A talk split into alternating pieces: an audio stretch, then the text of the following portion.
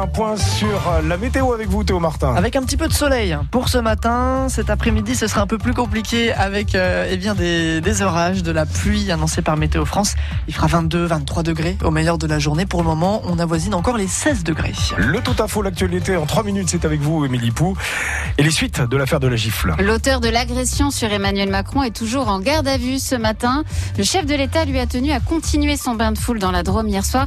Je peux entendre la colère, mais la violence alliée à la bêtise est inacceptable, a-t-il dit. Même réaction ce matin de Frédéric Barbier, député LREM du Doubs. Il est nécessaire à la démocratie que les gens confrontent leurs idées.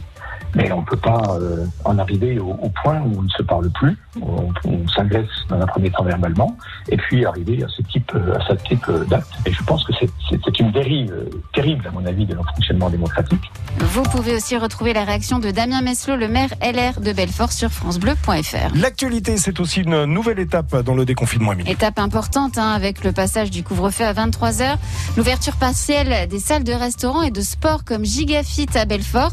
Fabien Ortega en est le gérant. On ressent vraiment un engouement incroyable des personnes. Là, on n'est pas encore ouvert. On a réalisé beaucoup d'inscriptions déjà, beaucoup de personnes qui veulent revenir, se remettre au sport, refaire des cours collectifs. Comme nous, on a neuf coachs au club. C'est vrai qu'il y a beaucoup de monde qui attendent ça avec impatience. Là, aujourd'hui, on a déjà bah, quasiment une quarantaine de personnes qui sont inscrites euh, depuis la semaine dernière. Et aujourd'hui, c'est le début également du pass sanitaire pour les événements de plus de 1000 personnes. Alstom Belfort a décroché un nouveau contrat, celui de la rénovation de 47 rames de tramway de la ville de Lyon. L'usine des Trois Chaînes va commencer à travailler là-dessus au mois de février.